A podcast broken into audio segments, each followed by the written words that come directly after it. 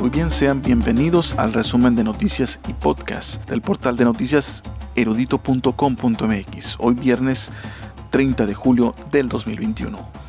Más de 500 casos diarios es el promedio en el estado de Sinaloa.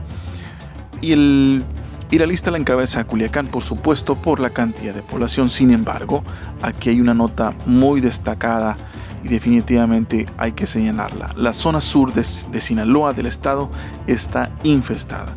Esta lista la encabeza Mazatlán, El Rosario y sobre todo uno de los municipios más pequeños de Sinaloa es Cuinapa.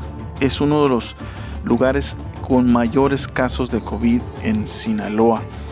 Abajito de Mazatlán Mazatlán tiene 370 casos y Escuinapa es el cuarto lugar de los 18 municipios de Sinaloa con 238 casos. Es lamentable, es definitivamente algo para destacar y sobre todo tomar en cuenta si deseamos pues eh, viajar o tener algún tipo de actividad en la zona sur de Sinaloa. En otro tema, la visita del presidente de México, Andrés Manuel López Obrador, junto al gobernador Quirino Ordaz Coppel, pues conocieron de primera mano la evaluación de la carretera que va de Badiraguato, Sinaloa, a Guadalupe y Calvo, Chihuahua, misma que lleva un avance del 90%, la cual alentará el desarrollo económico y social ah, para decenas de comunidades y obviamente las familias que viven en esa región de los altos de la sierra de Sinaloa Sinaloa en un evento anterior, el mismo presidente de la República, en respuesta a la petición que le hizo el propio gobernador Quirino Ordaz Coppel, se comprometió a equipar con recursos del INSABI los nuevos hospitales de la capital, como son el Hospital General de Culiacán, el Hospital Pediátrico de Sinaloa y el Centro de Salud Urbano de Culiacán, para que estén totalmente listos sin condiciones de operar. En estos días están recibiendo gran demanda por parte de la ciudadanía derivado de la pandemia. Definitivamente